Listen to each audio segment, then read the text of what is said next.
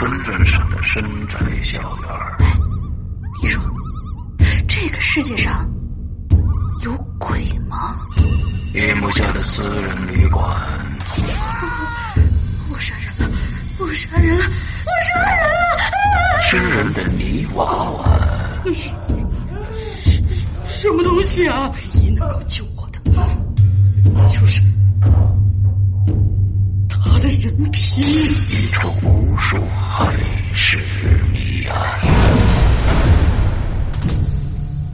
天为你带来蒋家小院作者清水衙门，由龙鳞播讲。二零一七年九月二十九日，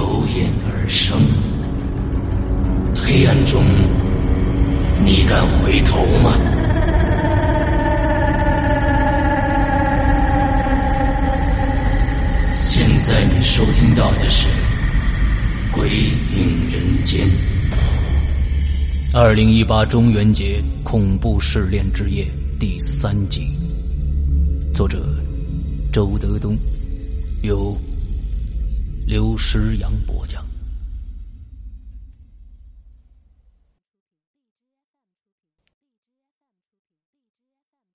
故事十四：核对岸。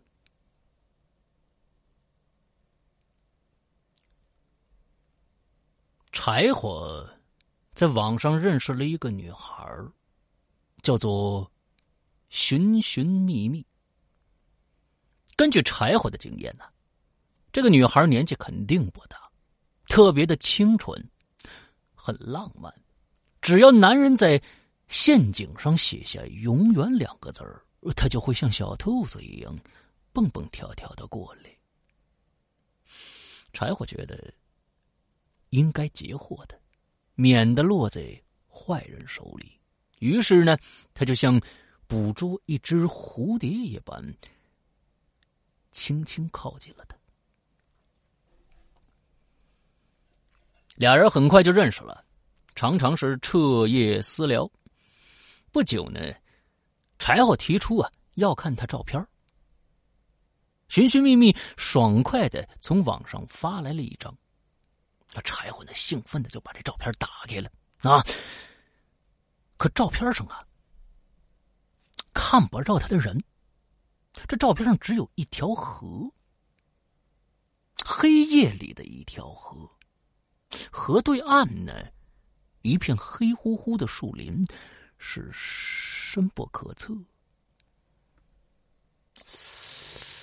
柴火感到这张照片有点恐怖啊。以为他发错了呢，就 QQ 问他：“哎，照片上没你呀？你再仔细看看。”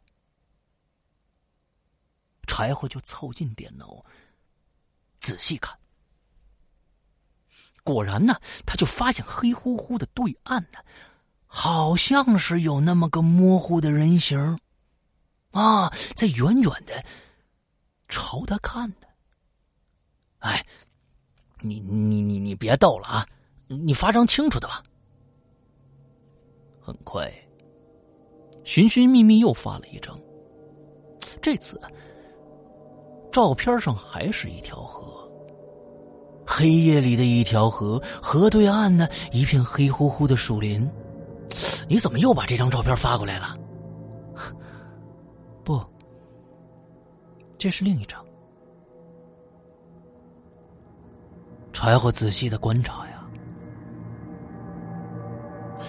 河对岸那模糊的人形，果然和前一张有点不一样。他隐隐约约好像能看出来是个女的。你你你不要再玩了，你发张近照来。我的照片都是这样的。柴火终于明白了，这女的呀，根本不想给自己看照片，于是啊，她暂时呢也就不再纠缠这个事儿了。有这么一天，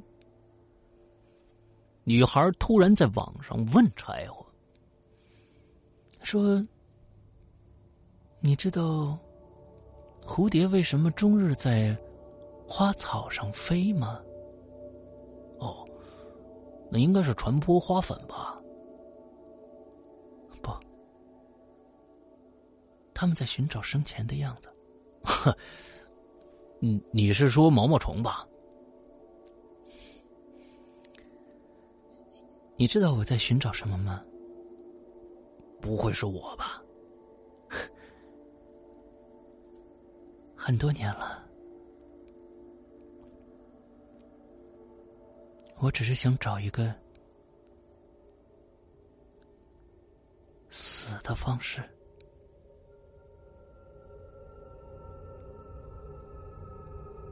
夜已深，四周静极了，电脑屏幕一闪一闪的白，主机吱吱啦啦的响。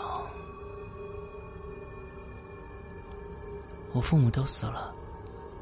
我一个人生活，他们给我留下了一大笔钱。如果不是太奢侈的话，钱够我花到老的。可我只想用这些钱雇一个人，帮助我结束生命。你考虑一下吧，好吗？大约过了一分钟，柴火重重的敲上了几个字儿。我同意。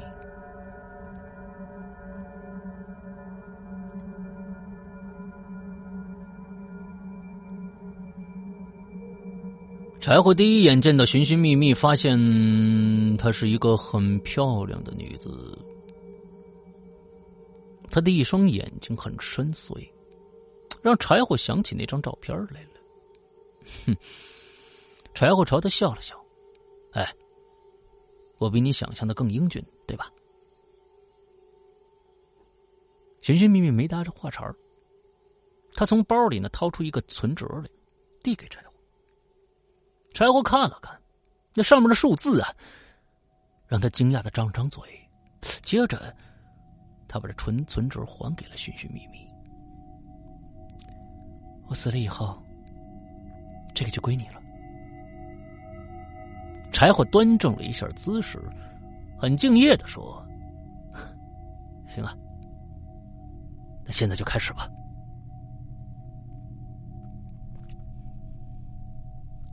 将近一周的时间，柴火一直都在为寻寻觅觅设计自杀方案。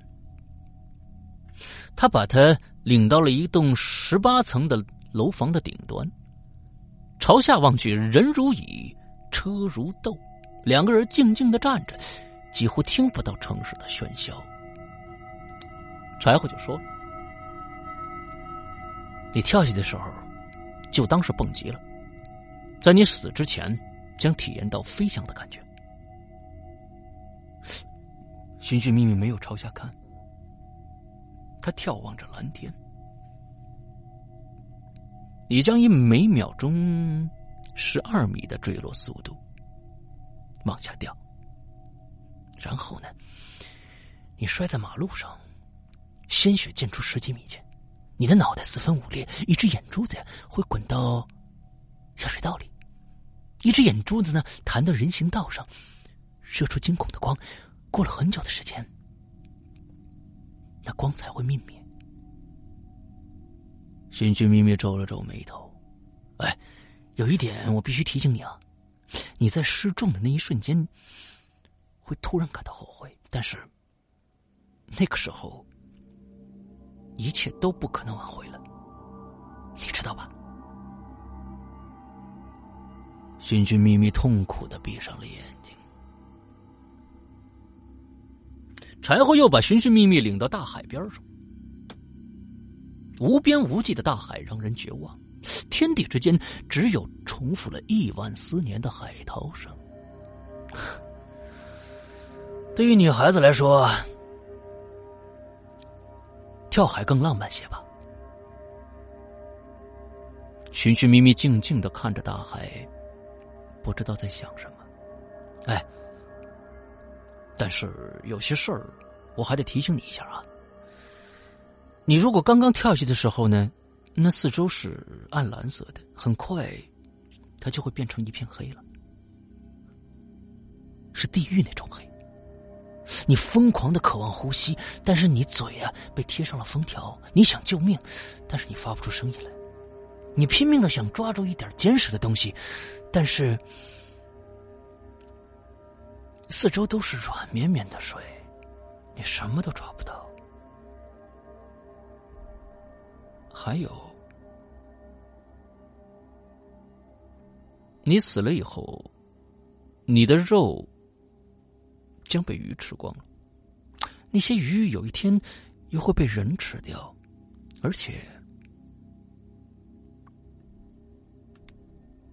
那个人可能是我。寻寻觅觅，哦了一下。后来啊，柴火呢又提供了其他的一些自杀方式，比如说自焚、服毒、上吊、枪杀、割腕。每次寻寻觅觅都因为他的描述而放弃，最后啊。柴火终于为他想了一个最好的自杀方式。哎，这是一个没有痛苦的方法。你登上一艘船，摇摇摆摆的船驶向彼岸，接着一去不返，怎么样啊？好了，我就选择这个方法了。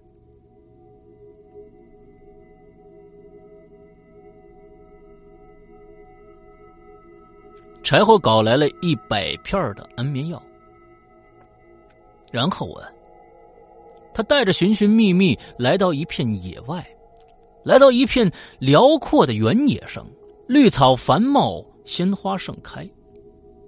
寻寻觅觅把佣金呢交给柴火，然后吞掉了那一百片的安眠药，安安静静的躺在花草间，轻轻的说道：“谢谢你啊。”在这么美丽的地方送我上路，柴火坐在他身边，望着他，什么都没说。一些蝴蝶飞来飞去，寻寻觅觅，疲倦的闭上了眼睛。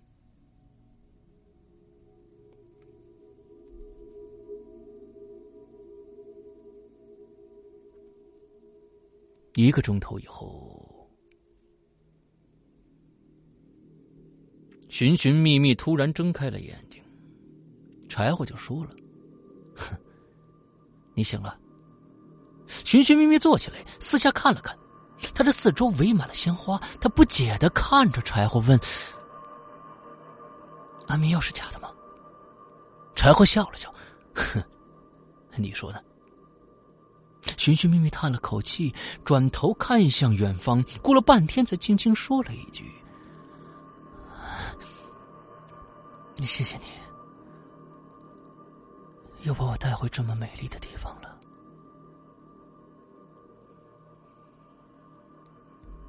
在这之后，柴火就再也没见到寻寻觅觅了。他打的电话已经停机了。我柴火十分牵挂，却毫无办法。他找他的唯一办法就是打电话呀。他以为寻寻觅觅永远消失在。茫茫的人海当中再也不会出现了。可就在这天晚上，他一个人吃了包方便面就去上网了。没想到他看到了这样一个名字：寻寻觅觅。是是你吗？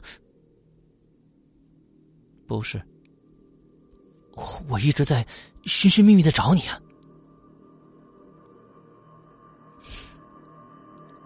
我其实叫秘密寻寻。你的安眠药是真是假都没有用，因为十几年前我就到河对岸去了。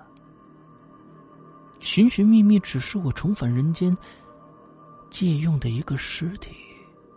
我其实一直在寻找一种复活的方法呢。你不知道吗？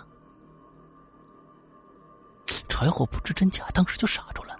秘密寻寻问：“你还能帮助我实现我的愿望吗？”柴火呆呆的看着屏幕，不知道该说什么。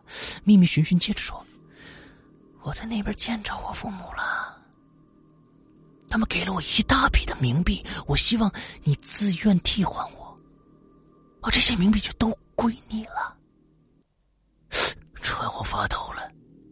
秘密寻寻继续说：“我给你一些方案，你可以选择，然后我帮你完成。比如说跳楼啊、溺水呀、自焚上吊、枪杀、割腕、服毒。你其实一直在寻找杀死你自己的方法。恭喜你，你找到了。没错，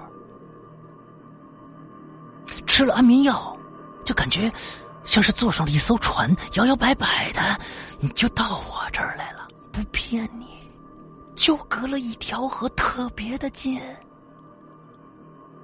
啊！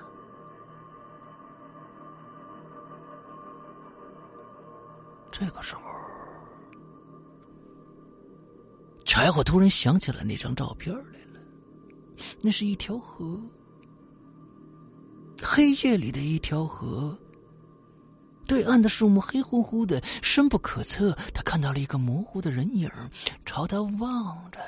接着，秘密寻寻又说了一句话：“哎，到了河对岸，别忘了发张照片给我啊。”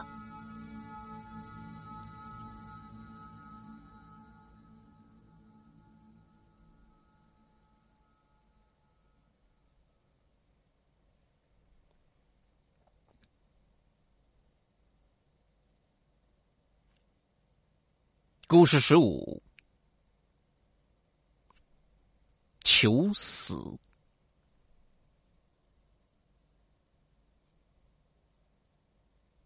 有一个人很有钱，那因为他很有钱，所以他有很多的爱好。那比如说养宠物，他养了三条德国牧羊犬。那其中一条在牧羊犬协会举办的大赛里还得了个名字，还喜欢打球。他每周啊都要抽一点时间给高尔夫球场。那当然，他还喜欢玩女人。不过玩女人好像是大部分男人的一个爱好，所以他这不算他特别的爱好。但他有一个真正非常奇怪的爱好。他喜欢吃各种珍奇动物的肉，在市场上可以买到的各种海陆空动物，他都吃腻了。他专门到一些高档饭店去吃一些濒危动物。不过，他总是一个人去。有一天呢，他听说山里头有一个度假村，那里的餐厅很有特色。卖的都是各种山野菜、各种野生动物的肉。哎呀，他听到这个就开始流口水了。终于有这么一天，他一个人开车就去了。那这种事儿也不便带手下，而他老婆呢，也偏偏没这个口福。他是个素食主义者，从来不吃肉。开了大概两个多小时，已经到了山里了。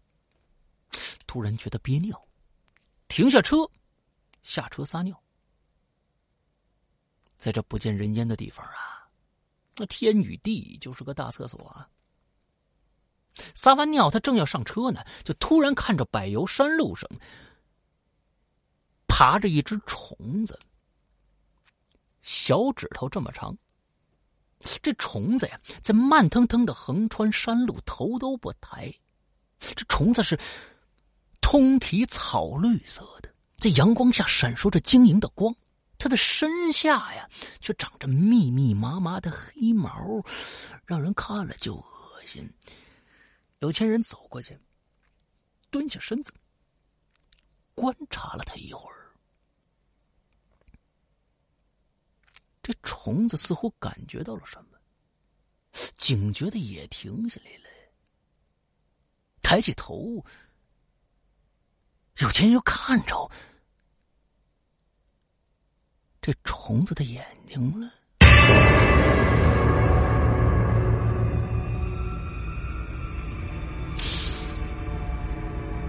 这虫子只有一只眼睛，长在脸中间儿，圆圆的，诡异的盯着有钱人。有钱人还发现，哇，他那身下那密麻麻的黑毛其实是腿呀。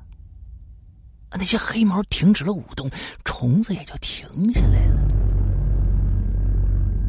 有钱人伸手就捡过一块石头来，朝这虫子就砸下去了。不过他砸的同时，就听到那虫子居然叫了一声“呀”。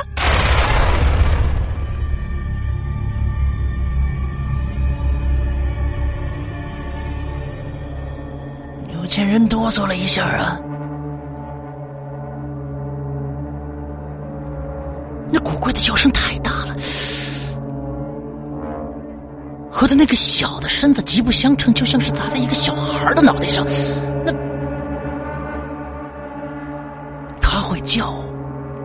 这就说明他有声带，有嘴喽。有钱人慢慢揭开那块石头，想看看他的尸体。接着他就惊呆了，那条虫子在石头下静静的看着他，那只独眼射出一种仇恨的光。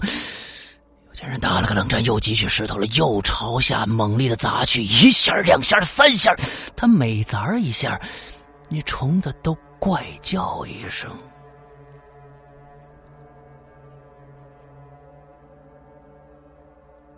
虫子的叫声越来越弱了，有钱人的力气越来越小了。那接着，那虫子终于就不出声音了。有钱人气喘吁吁的停了手，站起身儿，想上车继续赶路。他走了几步，不太放心，翻回来，揭开那块石头。一下子毛骨悚然起来了。那条虫子还活着呢，它在石头下阴影里面死死的盯着他。有钱人转身就跑啊！在车上，他一直在回想那条结实的虫子。突然，他有了一种强烈的饥饿感，身子甚至……开始抖起来了。他一边开着车，一边用眼睛在车里搜寻着，可没发现任何的食物。他坚持的朝前开了一段路，意外的就看着路边有一个青石垒的房子，挂着一个破旧的木牌用红漆写着俩字儿“食堂”。他什么都顾不上了，立刻把车头一转，开了过去。那青石房子里头很暗，有点压抑。不过他一进门就闻到了一股香味儿，就是那种小饭馆煎炒烹炸的香味儿，在豪华的大饭店绝对闻不到。闻到这个味儿，他的胃就跳了一下。这个时候啊，一个山民模样的男人从里边走出来，憨憨的对他笑了笑：“老板。”您您吃饭啊？废话，我不吃饭来这儿干什么呀？啊，您您吃点什么呀？有饺子吗？半斤饺子。这个时候他已经不管什么馅儿的了。平时他不爱太平时他不太爱吃猪肉，这个时候啊，猪肉都是美好的。哦，您等一下啊，那我们现在包，快点啊！哎，好嘞，好嘞，好嘞。那个男人拿了一个很旧的泥茶壶，给有钱人倒了一壶茶，然后呢，就进到里间去了。那应该是个厨房，挡着一个脏兮兮的帘子。有钱人没喝，他就只等着饺子出锅。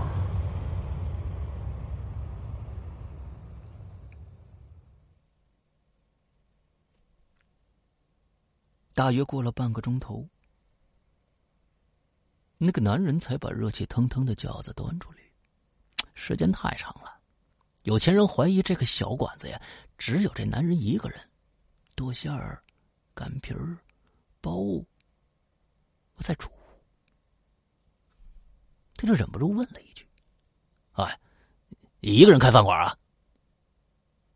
那男人又憨憨的笑了笑。这还有我老婆呢。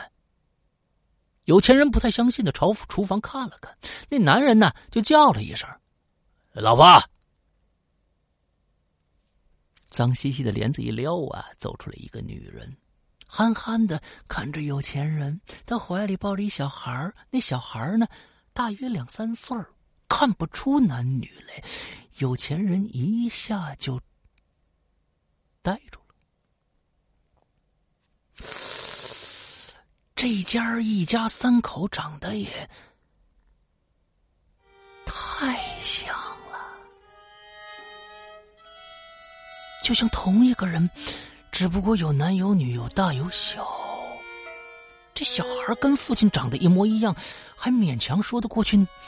可这女人怎么也和这个男人长得一模一样啊？有些人看着面前这三口人呢，张大了嘴巴，不知说什么好。哼，得嘞，老板，您慢慢吃吧，啊。那男人说完，就领着老婆和孩子，又走进了帘子后边的里间儿。男的太饿了，顾不上想太多，夹起一个饺子就吞进去了。可吞的同时，他就听到了一个怪声呀！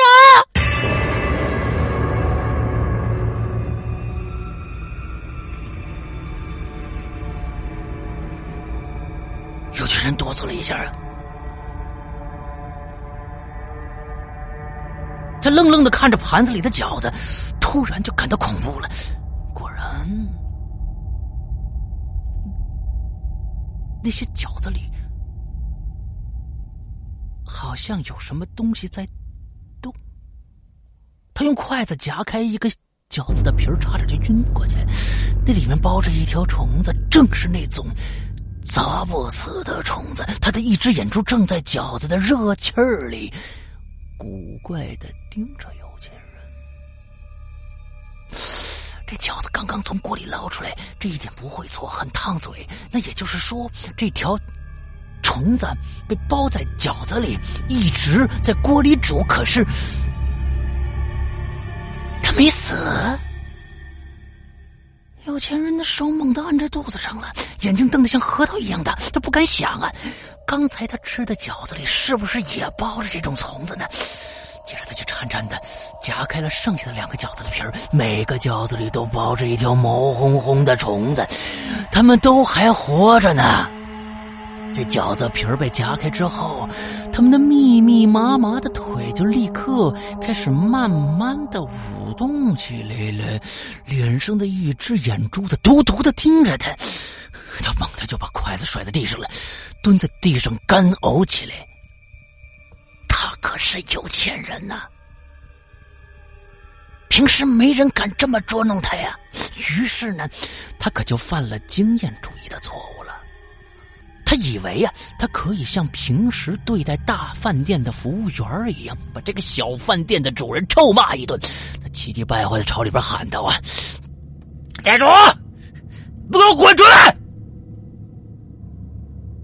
那个男人就慢慢腾腾走出来了。有钱人站起来，脸红脖子粗的说道：“你他妈的，看这饺子里是什么？”那个男人根本不看饺子，而是看着他，低低的说：“老板，你别骂人啊。”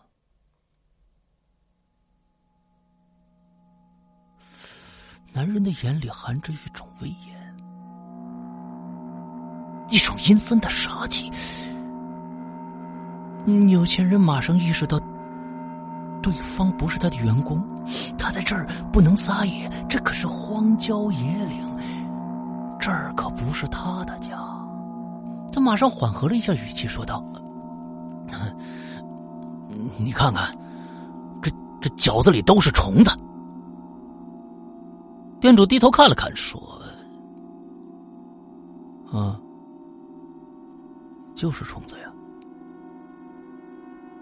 他的平静让有钱人感到一种压力。你你的饺子里只包这种虫子吗？有钱人的声音失去了威风，甚至有了请教的味。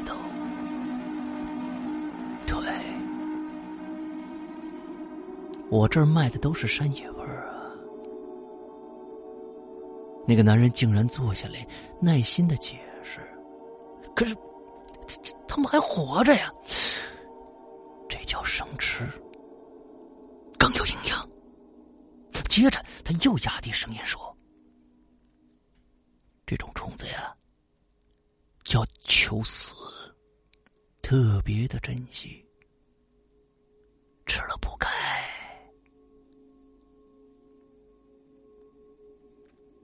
求死这两个字，太不口语化了。有钱人没听懂，你你说他叫什么？求死！因为他怎么都死不了，所以叫求死。有钱人就浑身发冷啊！他感到今天有可能走不出这个小饭馆了。我们一家呀，都吃这个。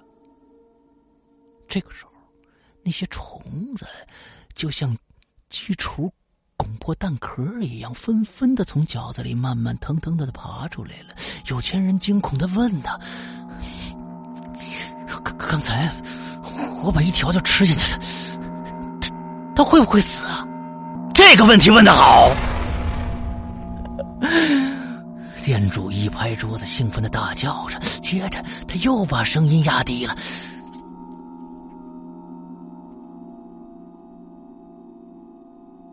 他当然不会死了，哼！啊！有钱人悲哀的嚎叫了一声。这个时候，他似乎的已经感觉到那条虫子舞动着密密麻麻的腿，开始在他的肚子里慢慢的行走了。他好像顺着食管爬了上来，到了喉咙，就爬回去了。有钱人一把抓住那男人的手啊！求求你，你救救我吧！别怕，没事儿。根据我的经验啊，你醒着的时候啊，他就会睡觉；你会睡觉呢，他才活动呢。接着，他的语调突然变得怪异起来了。哎，我再给你上一盘得了。你吃了以后，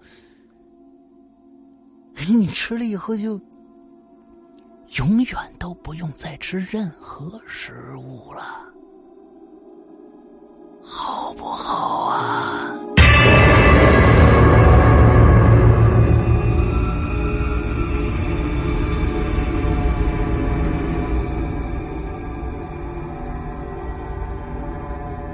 后来，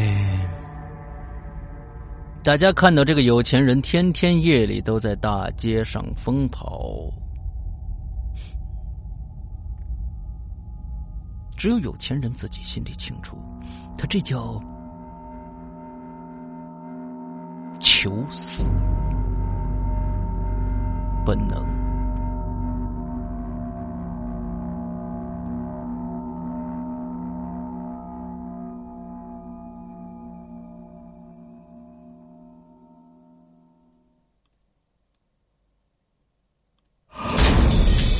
刚你收看到的是《扬言怪谈》恐怖精选。